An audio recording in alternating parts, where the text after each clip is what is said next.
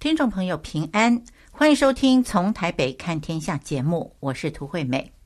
今天我们邀请到节目中这位特别来宾，是接续上一个星期天来到节目中跟我们分享 YWA 尼西米领袖养成事工的李健长老。李健长老是台北市基督徒 ANS 礼拜堂，也就是 Arise and Shine 礼拜堂的长老，也是 YWA 吴勇长老生命价值传承协会理事长。在上个星期天，李健长老跟我们分享了尼西米领袖养成的意向与事工，也分享了这个事工的核心精神，也就是七二一的概念。那么在今天的节目之中，李健长老来跟我们剖析了在服侍众牧者的时候遇见的问题，以及内心的挣扎，还有与神真实的互动，非常的感人。那么接下来我们就要来请教李健长老，呃，在您啊服侍众牧者的过程之中啊，您有没有遇见过最难做决定的问题？那呃。碰到这种问题的话，呃，您怎么样来面对内心的挣扎呢？那又怎么样来解决呢？我想这个分成两部分，一个部分就是我自己的部分。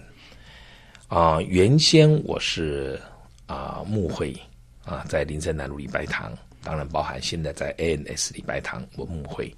啊、做事工啊、包含做吴勇长老生命价值传承协会啊，做神学院欧华神学院的事工，它都是看得见成果的，它都是有实际的，这样讲吧，工作报告会出来。可是如果讲到您西米这个生命的成长，这些牧者生命的成长，其实是无法评估的。我当然可以看到他三年前跟现在完全不一样，但如何评估，如何量化？而在带领他们的过程当中，因为我们所用的这个方式，或者是是没有人用过的。其实台湾几个啊、呃、大教会的牧者也找我谈过，有些宗派也来跟我谈，他们就说，你为什么这样做啊？就问我，那我跟他们讲，他们说他们从来没有想过要这样做啊、而我自己在陪伴别人的过程当中，我也非常挫折。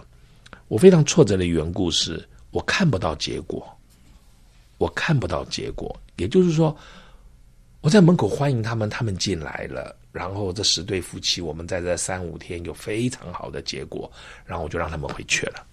当他们离开的时候，我我其实不能预期下次看到他们的时候，他们能够有什么成长？他们牧会有成长吗？他们系统神学有成长吗？他们有多读一卷圣经吗？他们教会人数有成长吗？所以，因此对我来说，其实是非常挫折，因为我看不到，无法评估。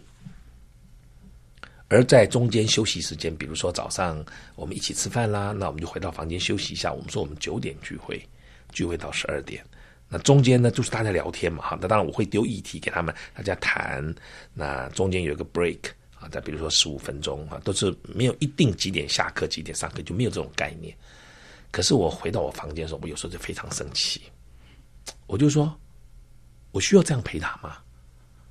我我看不到他努力，我我看不到他会改变，我看不到，就是我我我其实有很多内心的啊、生气在里面。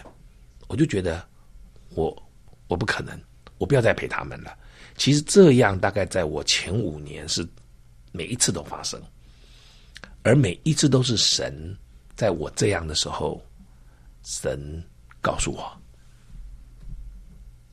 那你觉得你很棒吗？你觉得我这样栽培你，我这样陪伴你，我兴起各样环境来磨练你，然后我给你这么大的恩典，那你有改变吗？其实我每一次都是被神的询问，让我继续走下去。当然，从开始到现在已经十二年了。如果你问我后悔不后悔，不后悔，而且永远不后悔，我会一直做下去。因为我突然发现一件事情，就是我把我。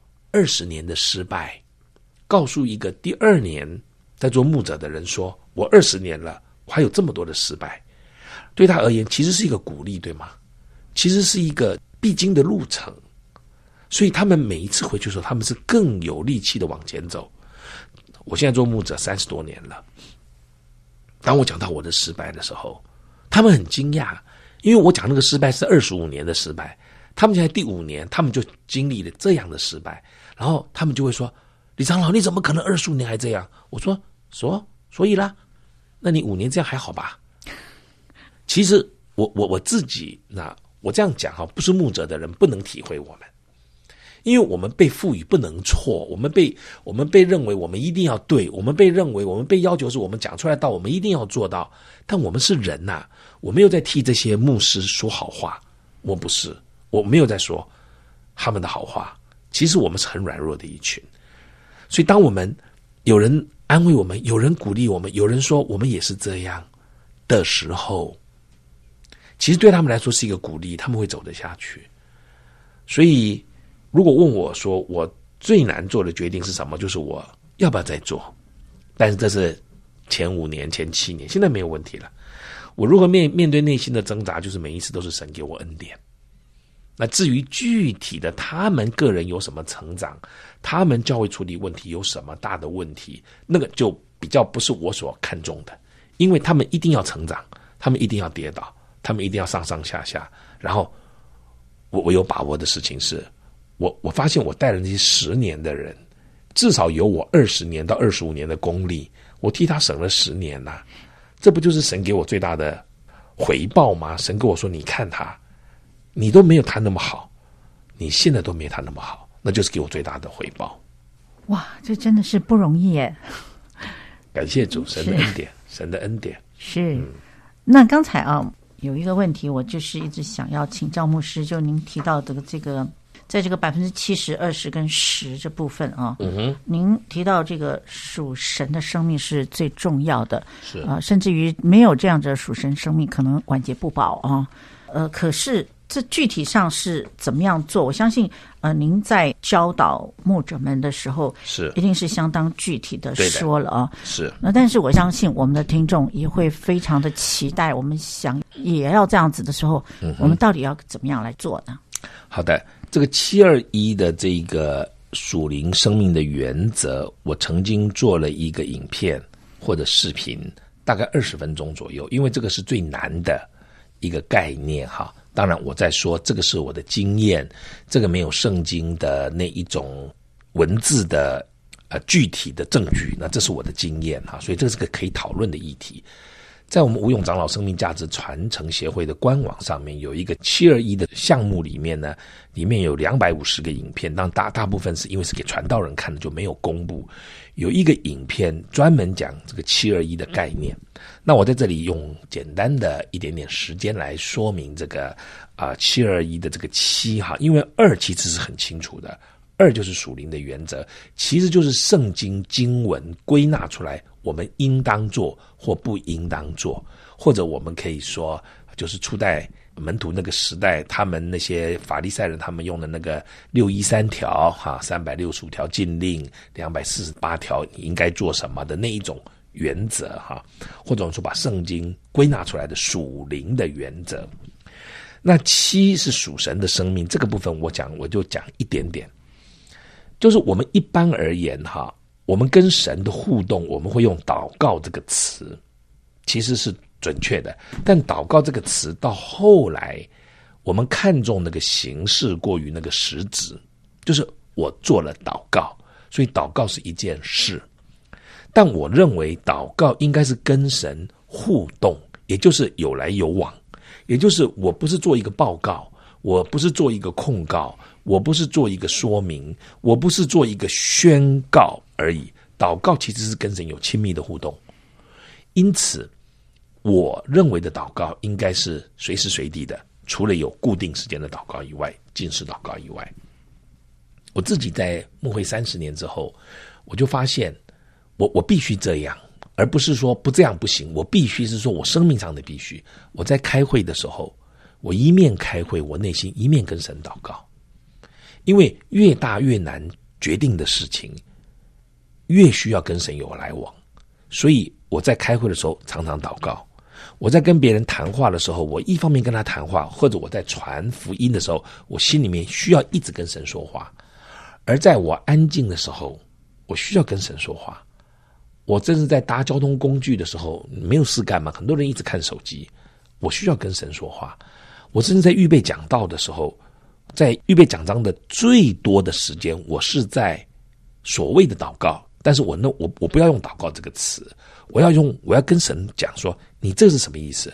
你为什么要这样做？或者摩西为什么要这样说？神，你要告诉我摩西为什么这样说？当然，我我需要花很多的力气去查背景、去了解、去去分析，但是我我我会花很多的时间跟神谈话。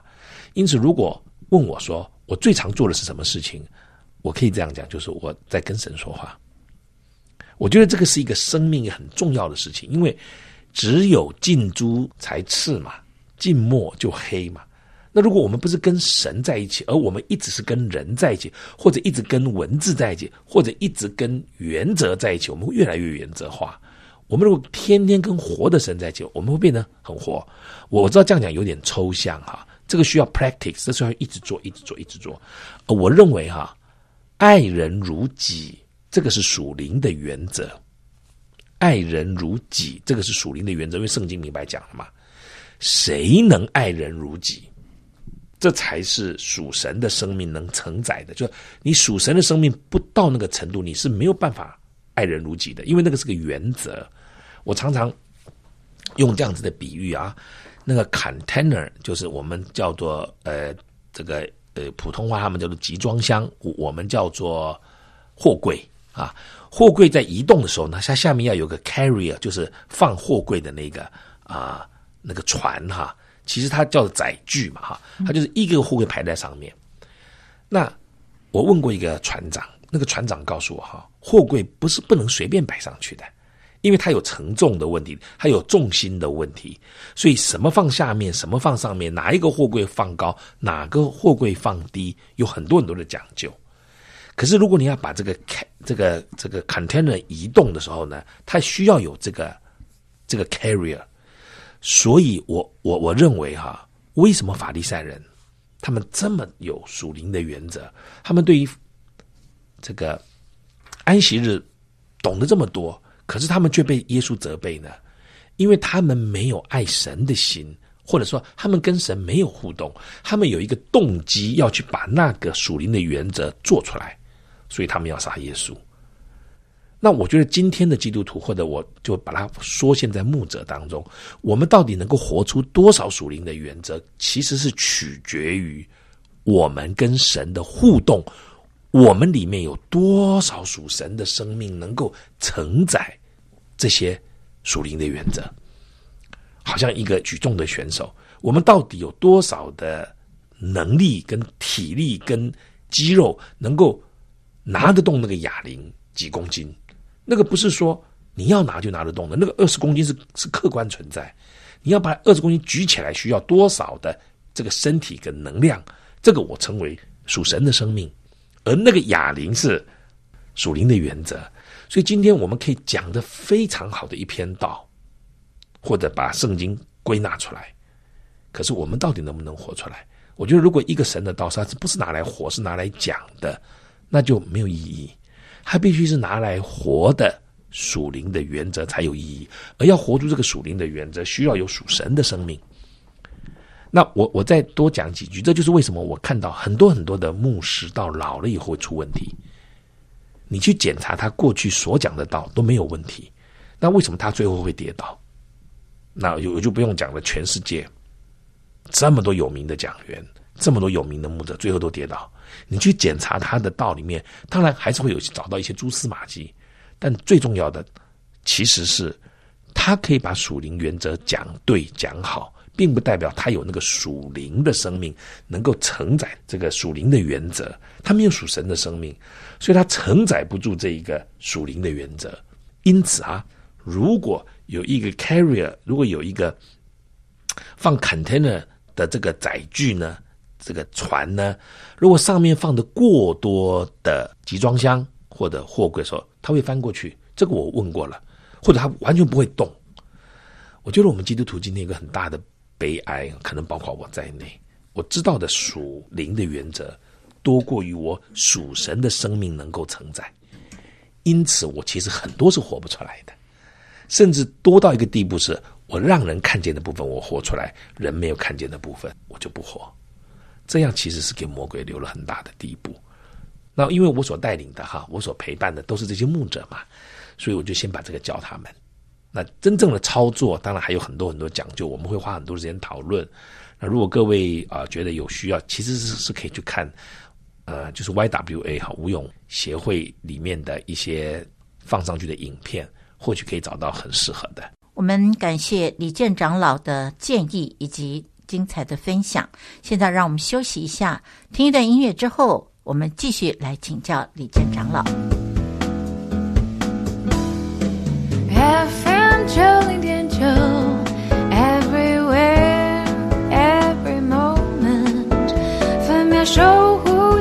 心灵，佳音广播电台为爱守护你。佳音 Love 联播网 FM 九零点九，您现在所收听的节目是从台北看天下节目，我是涂惠美。今天我们邀请到节目中这位特别来宾是李健长老。那么，李建长老师台北市 ANS 礼拜堂的长老，也是 YWA 吴勇长老生命价值传承协会的理事长。那么，接着刚才的话题，李建长老，您提到在 YWA 的网站之中可以找到长老你们试出来的这些影片呢，一点点啊。那但是我们也知道说，呃，有很多都是属于牧者的部分，我们是看不到的啊。是是。坦白的说，我们真的不是只有牧者才会有晚节不保的问题啊，就是每一个人都会有。长老，您现在这样子讲的时候，我就发现说，这中间有很多的问题，我们在执行上面的时候其实是不懂的。嗯，那可能还是需要我们的属灵的长辈来教我们，所以真的我们可能会需要，但是呢，我们就从现在呃你们试出来的这些影片，我们先来看。嗯哼，是是，我们是定期会一直放出来，因为有两百五十个，主要的我想里面大概有两百个左右，一般的会友也不是不能看，看了也能懂，其实很多灵命很好的。但是因为他不是一个放诸四海皆准的，他在牧者当中讲的时候，牧者会被责备，会被提醒。可是如果告诉的一般弟兄姐妹，他们会误会说，原来牧师连这个都不懂吗？那那其实他不是不懂，而是他已经太熟悉了，到了一个地步，他认为这是老生常谈。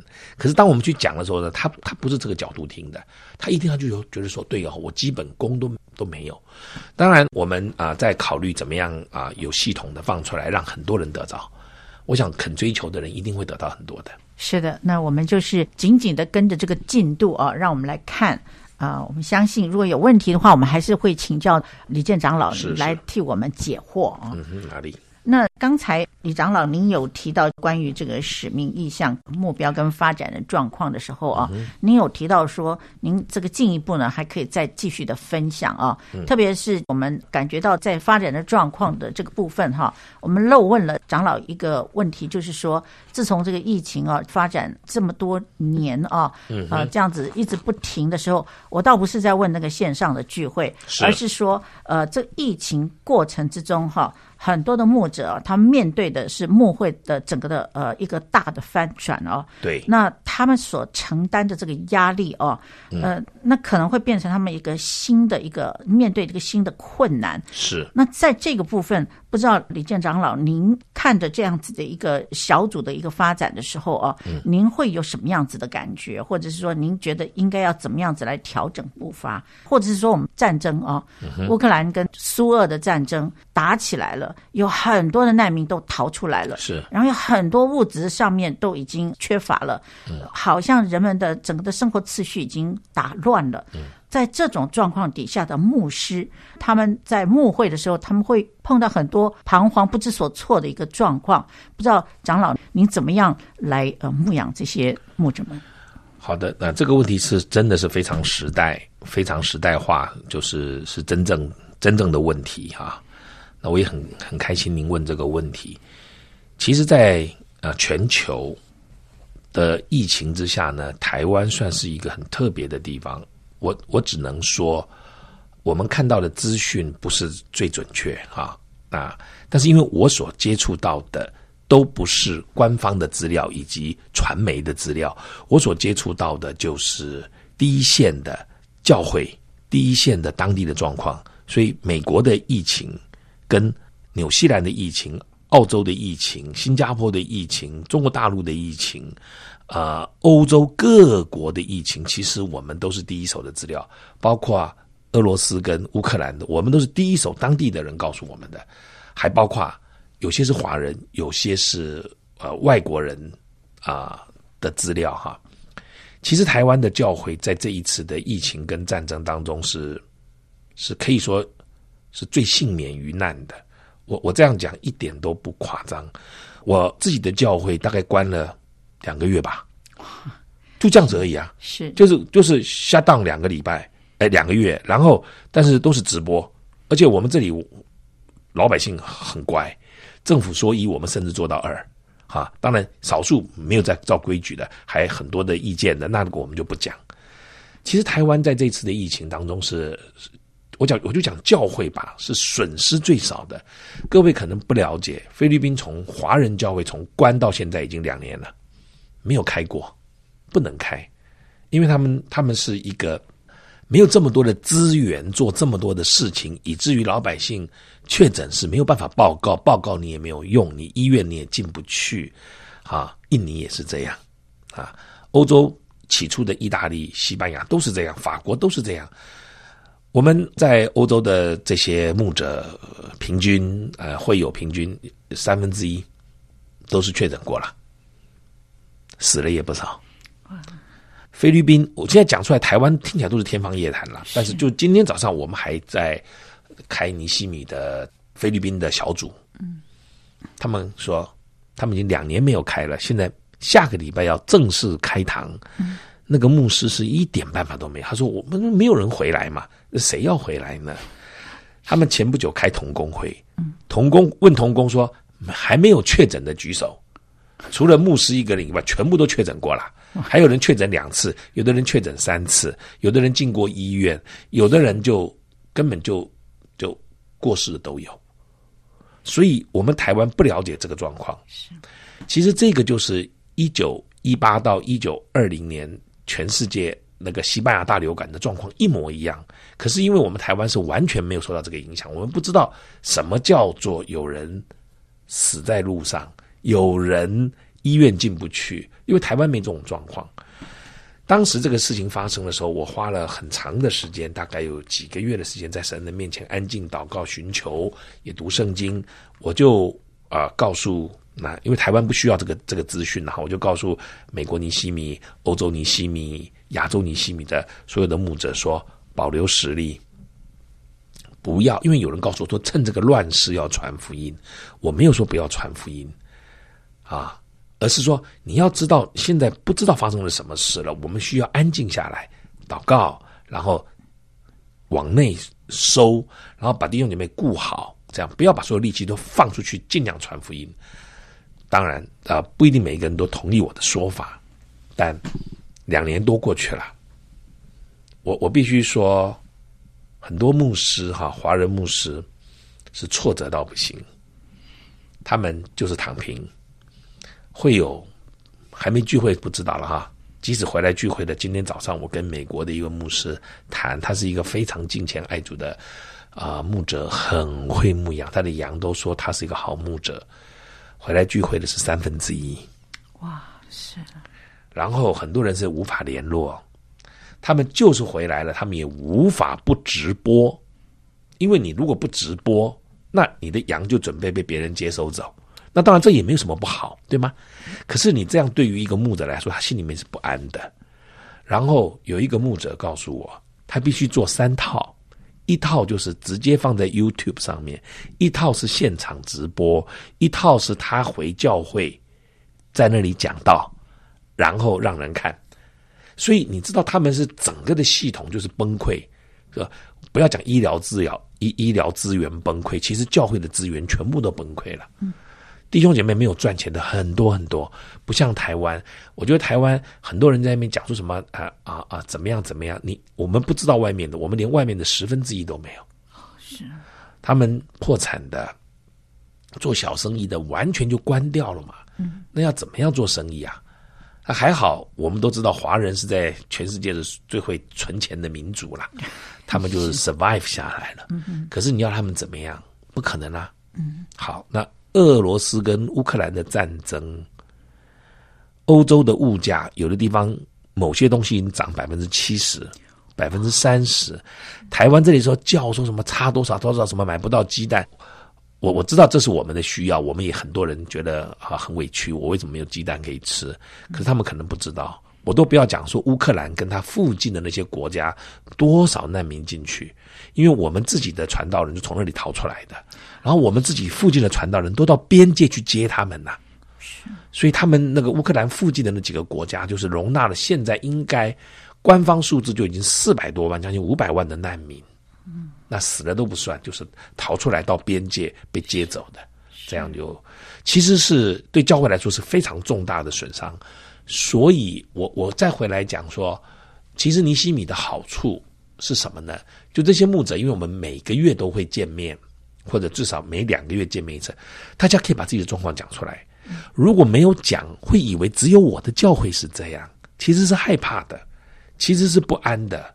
会友或同工之间对牧者的要求是很多的，就你要来看我，你要来怎么样？那一个 COVID。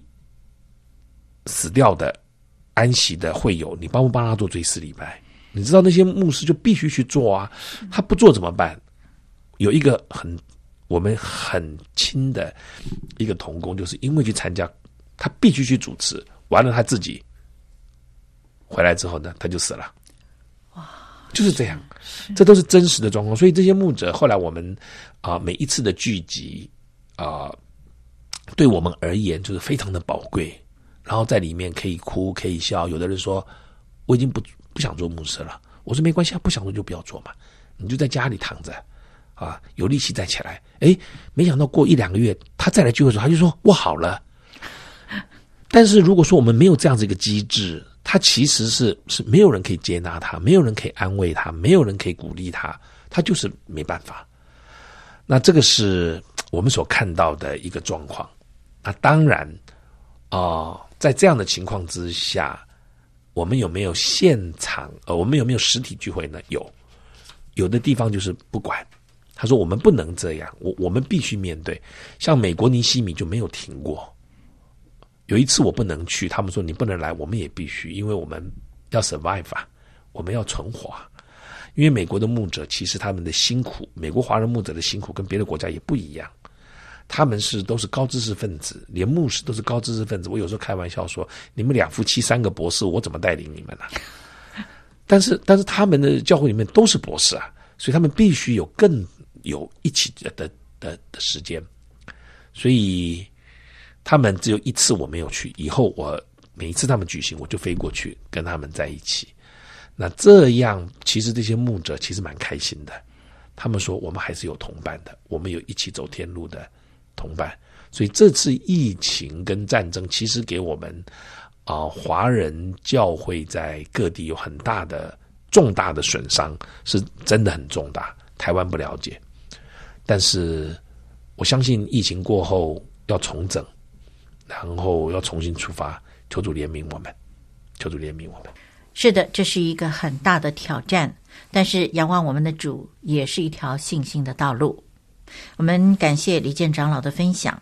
现在让我们休息一下，听一段音乐之后呢，我们继续来跟李健长老聊聊。这里有星星、盼望和爱，分享喜乐、祝福、平安，分秒守护城市心灵。城市心灵 FM 九零点九佳音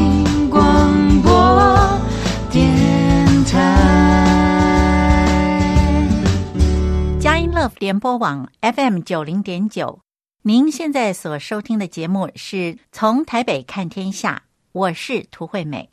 今天我们邀请到节目中这位特别来宾是台北市基督徒 ANS 礼拜堂的李健长老，也是 YWA 吴勇长老生命价值传承协会的理事长。那么刚才谈到世界的现况，当我们呃面对到这种全球性的疫情，全球性的。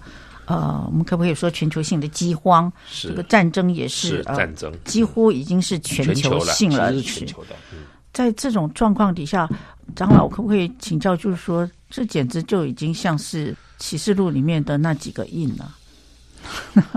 我启示录我比较不了解，但是我就觉得说，啊、呃，我们应该要好好的啊、呃，牧者也好，牧者的群体也好，是要好好的、好好的警醒，面对自己的生命，因为近几年来还是听到台湾很多的牧者，或者全球华人的牧者很多跌倒的，那这个需要怜悯，所以我们尼西米小组。最重要的一个原则，我跟他们讲，就是要保住晚节。因为看到太多没有保住晚节的牧者，我们非常伤心。这些人他们为上帝、为别人，不能不说他们真的是献上他们的一生，甚至牺牲他们的家庭。虽然他不应该牺牲他的家庭，但结果就是这样。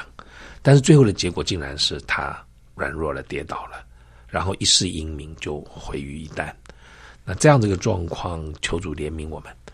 那我我还是回到我啊、呃、最起初讲的，当时一九九七到二零零七，我跟那位牧师，我们两个家庭每一年花很多时间讨论的议题只有一个，就是到底什么因素使一个教会可以健康的成长下去？我们最后得出一个啊、可能别人不能够接受的答案，就是有一个人。他愿意奉献他自己，在这个教会里面，他跟神保持一个很好的关系。他就是这个教会的牧者，他就是这个教会的守护者。他愿意这样做，这个不是，这个是他的心智，而不是他要在这个教会掌权。这正好相反，今天教会有很多人想在教会里面掌权，却没有人像耶稣这样愿意为羊舍命。但是一个教会要有这样的人。因此，我常常跟尼西米的牧者讲一句话：当他们很想拼命碰到战争啊，碰到这个饥荒，碰到这个瘟疫的时候，他们很想战争的时候，我就跟他讲：你要记得，你的灵命健康是教会的幸福。你灵命如果不健康，你教会不会幸福。请你为了教会的幸福，保持你灵命的健康。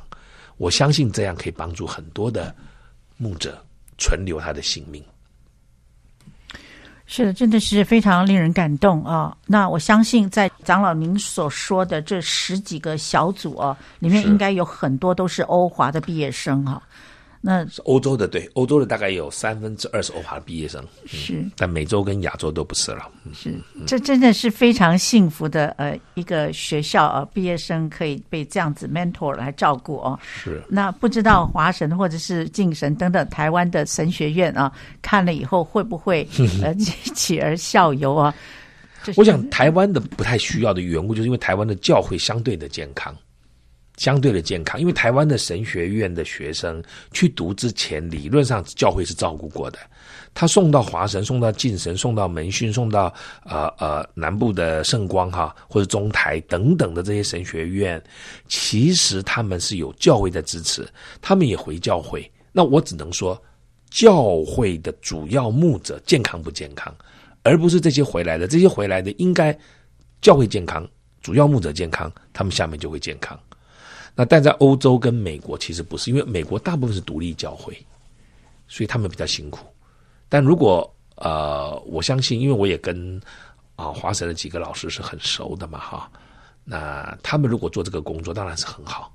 嗯，是的，呃，那既然长老您呃都已经花时间啊、呃、来到我们的节目哈，我可不可以顺便请教您跟我们呃分享一下欧华现在的状况？是我们很感谢主啊！呃，三月三十，就是过去几天，三月三十，二零二二年三月三十，我们举行了第九届、第十届的毕业典礼，一共有三十位毕业生。那其实疫情蛮严重的，但是呢，我们感谢主啊，呃，来宾哈从各国过来的。那董事因为在亚洲、美洲都没办法过去哈，那所以有一些董事没有过去。那老师当然全部都在，那学生大部分回来毕业典礼。现在我们从二零零七到现在有十届的毕业生，大概一百三十位，所以平均一届大概是十位毕业生。欧洲大概有四百多个华人教会。啊、我们去的时候呢，连一百个传道人都没有。现在应该是有两百多的传道人了，那我们学校是提供了大概一百多个传道人，现在在各地，在欧洲各地服侍，因为我们希望他们不要离开欧洲。欧洲是一个很教会资源分配最少的地方，而且华人教会是很可怜的。那感谢主的恩典啊，我们学校现在有最坚强的老师。啊、学生现在有困难的是因为疫情，他们都不太敢来。但是我们也发展一些学科，在未来的一两年，我们会把重点再放回道学硕士课。我们希望有道学硕士课的学生，因为将来欧洲还是会有很多的华人的这个留学生过去啊。那我们会往那边努力。我们的建校已经在进行，地已经买好了，现在。图也画好了，正在政府正在所谓的审批哈，这是欧洲非常呃严重的呃事情，就是你要盖一个学校在那边，那它有很多的水土保持啊，什么周边啊，什么交通啊，呃居民要同意啊等等很复杂的东西是。啊、呃，我们大概要七百五十万，我们现在已经募款欧元哈欧元，我们现在大概已经募款，我相信已经大概有两百万了，那还有五百多万，但是这次。这个俄罗斯跟乌克兰的战争，那边整个的建筑费用会提高百分之三十，哇，最少啊！但是我们也没关系，我们就真的相信神一定要做这件事情，这件事情是神开始的，他一定要，他一定要啊啊成成就。那学校现在是当然因为疫情的关系，我们很压力很大，但是我们也发展了线上的课程，我们相信在往后会越来越好。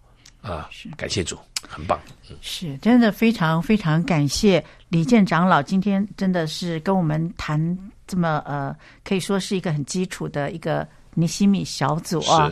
那也非常感谢呃长老也跟我们稍微介绍了一下欧华神学院啊。嗯，是的。那我们在这个呃，请李长老来跟我们分享的这过程中，好不好？请您来给我们一个总结。嗯哼，好的啊，我还是因为这个就是三句不离本行嘛，哈，是我自己是一个传道人，我还是要啊对我自己说，我也要呼吁所有的传道人注重自己的灵命。虽然我们每一个人神给我们的托付不一样，有的人是大教会，有的人是小教会，有的人是主责的哈，就是主任牧师，那有的人是配搭的，他可能是。啊、教牧之商的传道人，但我们属灵生命的健康应该是最重要的。如果当年不是有法利赛人这样子的一个错误的状况呢？啊、我相信当时的百姓会在神的恩典当中活得更好。今天也是一样，一个好的传道人可以把一个好的教会带起来。我最后要说，我最高兴的就是当我带领了一些。牧者一两年、两三年之后，我通常会希望能够去他们教会看一下他的教会，有些是完全没有去过的。我曾经去了一个教会，我也不要讲哪个国家，他所牧养的是几千个人的大教会。哇！他下面有几十个传道人，他是一个主任牧师。他来上我们课，来来参加我们小组的时候，他问我说：“你要教我什么？”人家是几千人大教会的牧师啊，我能教他什么？我就说没有，我说我来陪伴你。他太太说，她的丈夫是一个非常凶悍的传道人，所以教会牧的很好。他说他在教会的时候，连传道人远远走过来看着牧师今天走路的样子跟那个脸神眼神呢，他就知道要躲开还是不要躲开。感谢主。当我去他们教会的时候，已经过了两三年，他们的那个教堂真大，那个讲台很高很高，不是讲台，就是那整个的台子是十几十公尺以上高度这样子的台子。我上去讲的时候，我下面真的看不那那些都是很那像很小的人在那边，我站在上面都觉得自己很渺小。嗯，他介绍说这是我的老师来跟我们讲道，那我就去跟他们讲道。讲到下来的时候，有一个人跑到我面前来说：“他说李长老。”你你到底在我们牧师身上做了什么事？他说他完全变一个人。其实这不是我能够想到的。我其实就是陪伴他。我当然希望结果是这样，可是这个不是你你你想要就有的嘛。那个他们的一个牧师跟我说，我不知道我们牧师发生了什么事，可是这两三年来，我们牧师一直改变，他从完全不管我们牧师个人的死活，到只关心我们牧师的生命。我们的事工他不太管了，他也不不要求绩效，可是我们的绩效比以前好太多了，因为我们觉得有人爱我们，有人关心我们，不像我们以前，我们就是。交个报告给他嘛，他能够追我多少，我就交多少。哇，我非常感动。我说，那我这样做，我再做这么一个人，我就值得了。因为那个教会几千个人呢、我自己的教会就几百个人嘛。嗯，所以我我会觉得说，如果我们那个那句话是没有错的，就是牧者属灵的健康是教会的幸福。我鼓励所有的牧者应该要注重自己属灵的健康，这样你的教会就会很幸福。是的，牧师、牧者属灵的健康是教会的幸福。非常非常感谢李健长老今天来接受我们的访问，谢谢，谢谢长老，谢谢，很高兴，谢谢。